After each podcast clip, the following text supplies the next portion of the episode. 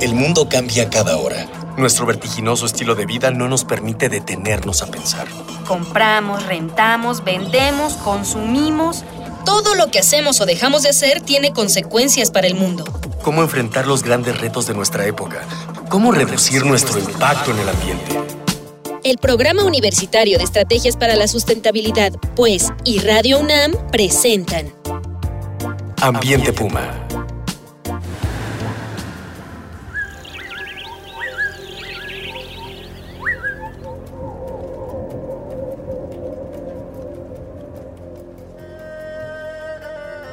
Gusto saludarlo nuevamente. Soy Mireya Imas, directora del Programa Universitario de Estrategias para la Sustentabilidad de la UNAM, y le doy, como siempre, la más cordial bienvenida a su programa de Ambiente Puma. Voces, ideas y acciones sustentables. El día de hoy vamos a tratar un tema eh, que nos es muy cercano a todas las personas y eh, pr- prácticamente todo el mundo, por lo que estamos aquí comentando ya en cabina, porque le debo decir y adelantar que ya aquí ya se puso buena la plática, sobre el chicle. Este producto que lleva tiempos inmemorables, bueno, no inmemorables, pero mucho tiempo, ¿ah? Pues en boca de todos. Pero no solo vamos a hablar del chicle, que es lo que estábamos empezando a comentar aquí en la mesa, sino ¿por qué tenemos esta manía de andar mascando cosas? Hasta las plumas nos comemos, las uñas nos comemos, todo lo que pase por cerca de nosotros nos lo estamos comiendo.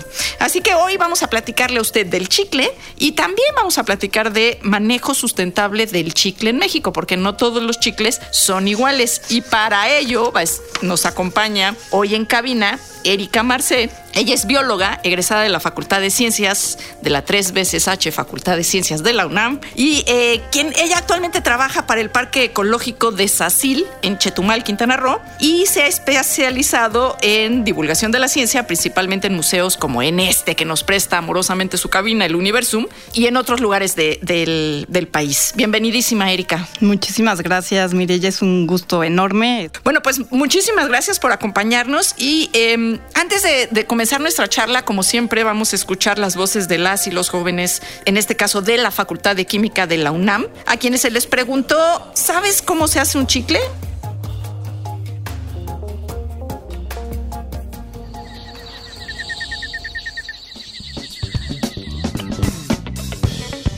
¿Sabes tú cómo se hace el chicle que consumimos actualmente? Eh, bueno, yo por lo que sabía es que el chicle está hecho, en primero, eh, la base con la que se hace el resistor blanco es, es la base con la que se están haciendo los chicles actualmente. No conozco el proceso, pero sí conozco ese dato. ¿Sabes tú cómo se hace el chicle que consumimos actualmente?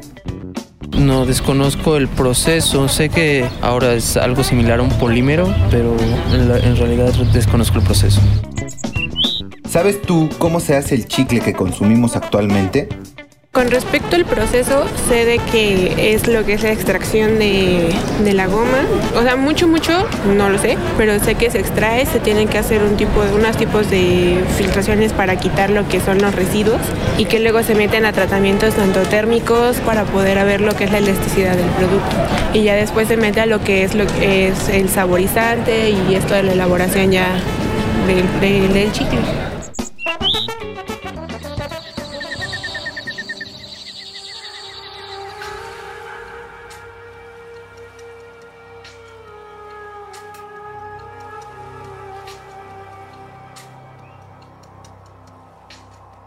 Bueno, pues escuchamos las voces de algunos jóvenes de la UNAM que nos hablan de polímeros, de resinas, de saborizantes. ¿De qué hablamos cuando hablamos del chicle artificial, Erika? Lo que pasa es que el chicle que conocemos actualmente efectivamente es el, el que le llamamos sintético, el que está por todas partes del planeta. Y estamos hablando de, de un derivado del petróleo, es un plástico, es el acetato de polivinilo. Y efectivamente, como una de las chicas de química dice, es el mismo que el resistol 850. O estamos mascando resis. Exactamente. Eso es lo que estamos mascando. Tal cual, este, con a le añaden ablandadores, texturizantes, saborizantes, endulzantes. Y eso es finalmente nuestro chiclito que tenemos. Claro que si tú te pones a pensar en ese chicle, es muy difícil pensar que el origen del chicle está justo en las selvas mayas, ¿no? Porque en realidad lo que el producto que tenemos ya en la calle es un plástico. Y lo que es originario o, era originario de las selvas mayas, ¿cuál es la diferencia entre, bueno, obviamente uno no, vi- no proviene del petróleo y el otro sí, pero ¿de dónde sí proviene el chicle maya? Cicté, como le, dicen los mayas. Proviene del látex del árbol del chicozapote. El látex lo producen muchísimas plantas para sanar sus heridas. Es una forma de protegerse, que no se, o sea, no se infecten de bacterias, de eh, hongos, insectos. Entonces, cuando tienen una herida, pues sacan rápidamente ese látex para, para protegerla y que no se infecten. Entonces, ese látex lo empezaron a usar los mayas desde hace miles de años. ¿Para qué? Pues para ahuyentar el hambre, para quitar la sed. Entonces, este, y mascaban la resina, ¿no? Esa práctica se siguió durante muchísimos años, pero era una cuestión un poco más como local, nada más aquí en México. Este, hasta que un buen día Santana, en su exilio en Nueva York, conoce a un señor que se llamaba Thomas Adams. De ahí vienen los chicles Adams. Exactamente. Y Fíjese entonces- usted nomás las vueltas que da la vida. de alguna forma ve, Adams ve el, el chicle que llevaba Santana allá y él dice, no, pues de aquí quiero hacer llantas. No tenía tanto tiempo que, que otro señor que se llamaba Goodyear había descubierto el proceso de, de vulcanización. Y entonces dijeron, ah, no, pues queremos hacer llantas, pues con esta resina de, de este arbolito, pues queremos hacer llantas. Intentaron, intentaron hacer llantas, no más no pudieron. Eh, Santana se regresó a México, perdió el interés y nunca se enteró Santana de que pues realmente prácticamente había cambiado la historia de Estados Unidos con el chicle. Finalmente, Adams, a punto de tirar ya todo el chicle que tenía, que, que había traído de México, lo iban a tirar al río porque ya no sabían qué hacer con él. Y entonces va a una farmacia y ve a una chavita que pidió un chicle. En ese entonces se hacían chicles de parafina, de cera parafina. Ajá. Y entonces pidió un- un- una goma de mascar. Y rápidamente, cuando entró la goma de- del chicle, pues fue un sustituto brutal, ¿no? Y entonces haz de cuenta que la ve y dice, bueno, pues si en México, Santana me dijo que en México la utilizan como goma de mascar, pues voy a hacer goma de mascar. Hizo unas, regresó a su casa, preparó una, se fue a la farmacia a venderla, y en una hora había vendido todo lo que había hecho. Entonces dijo, no, pues a- Este es el negocio. Adiós las llantas. Adiós las llantas y, y entonces ahí empieza como la gran industria de, del chicle, ¿no? El chico zapote, por una parte, tiene, es un polímero, ¿no? Este, que es el 1,4 trans este, polisopropeno. Y está el cis. En, en química orgánica, el, el, el cis y el trans son como inversos en el espejo, exactamente. El caucho es el cis y ese sí se puede vulcanizar y el chicle es el trans y ese no se puede vulcanizar. Y eso es por lo que no logró, Por lo que no logró vulcanizar el chicle maya. Este, ¿y de dónde nos viene el hábito de mascar? Pues no es nada más este especial de, lo, de, de- de los seres humanos. También muchos otros primates también tienen ese hábito de estar siempre o con una hojita o con algo eh, mascando. Y entonces, pues los seres humanos, igual como, como otros primates, tenemos ese hábito. Se ha demostrado en varias investigaciones recientes que mejora, por ejemplo, la atención y la memoria porque actúa sobre ciertas áreas del cerebro donde justamente viene lo de la memoria. Y también desde hace mucho tiempo, incluso desde los aztecas, porque de los mayas pasa a los aztecas, y desde los aztecas ya era eso como un marcador social. O sea, un noble distinguido no podía mascar chicles. Oye, vamos a seguir con esta charla, pero antes déjeme, déjeme recordarle a usted que nos interesa muchísimo su opinión. Mándenos sus comentarios, sus preguntas, sus ideas. En particular, el día de hoy estamos regalando dos libros, eh, Siguiendo la huella, el impacto de las actividades humanas, que es una publicación de la UNAM y el editorial Siglo XXI,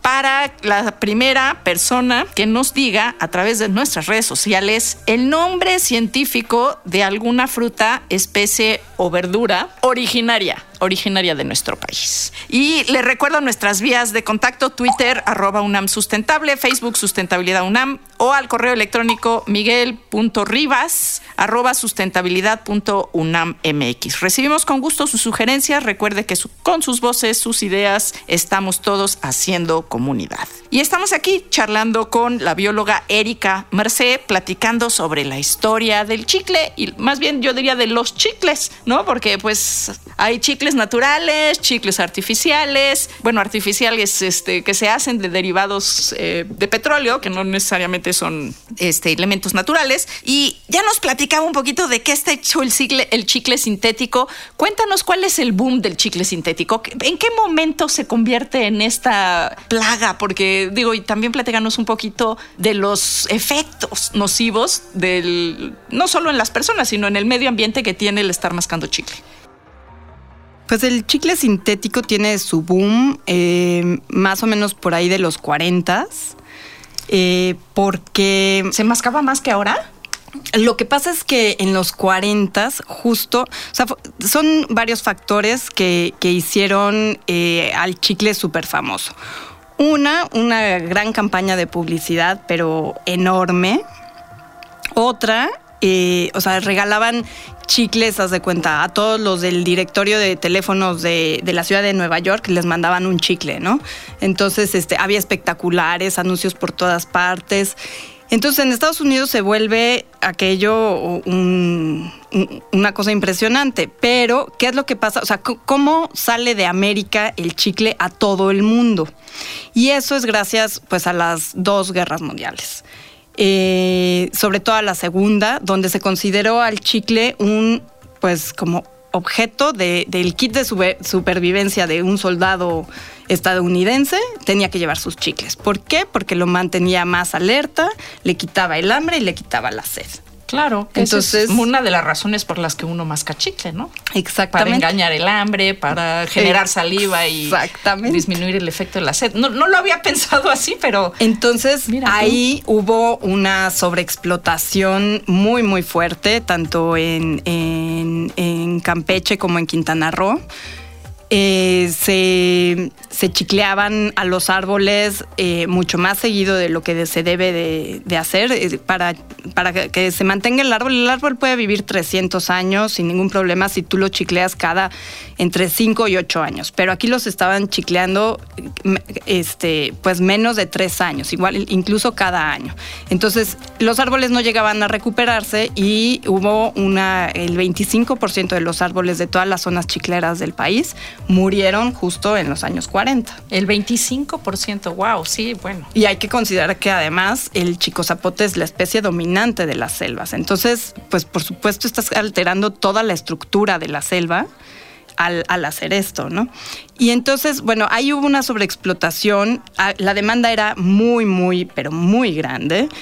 Y este, en ese entonces Lázaro Cárdenas, eh, pues al ser como uno de los principales productos de exportación que tenía México, decide y, está, y además estaba controlado por eh, las compañías extranjeras, no estaba controlado por los mexicanos. Vamos, vamos a tener que cortar porque el tiempo es oro en esto, en esto del radio, pero pues así la dejamos y lo dejamos picado para el cierre de este programa, que vamos a seguir platicando sobre el chicle con Erika. Eh, perdón, yo me equivoqué, es el nombre científico de alguna fruta especie o sea, una especia, o sea, la especia que, con la que condimentamos, o verdura originaria de México. Entonces, si usted sabe el nombre de alguna fruta, especia o verdura originaria de México, llámenos que le vamos a regalar un libro de los eh, de la huella el impacto de las actividades humanas. Siguiendo la huella, el impacto de las actividades humanas, editado por la UNAM y siglo XXI.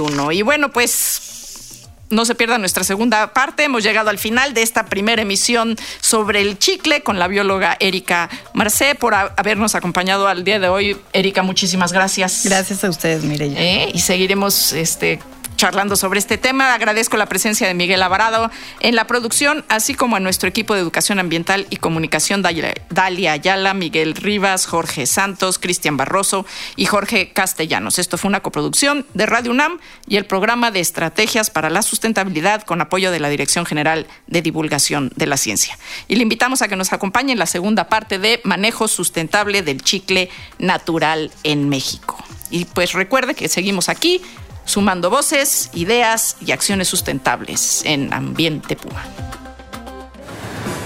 Una pequeña acción. Un cambio de actitud. Nuevos hábitos. Y nuevas formas de entender y relacionarnos con el mundo. Paso a paso. Aportamos un granito de arena. Para construirnos un futuro. El Programa Universitario de Estrategias para la Sustentabilidad, pues, y Radio UNAM presentaron Ambiente Puma.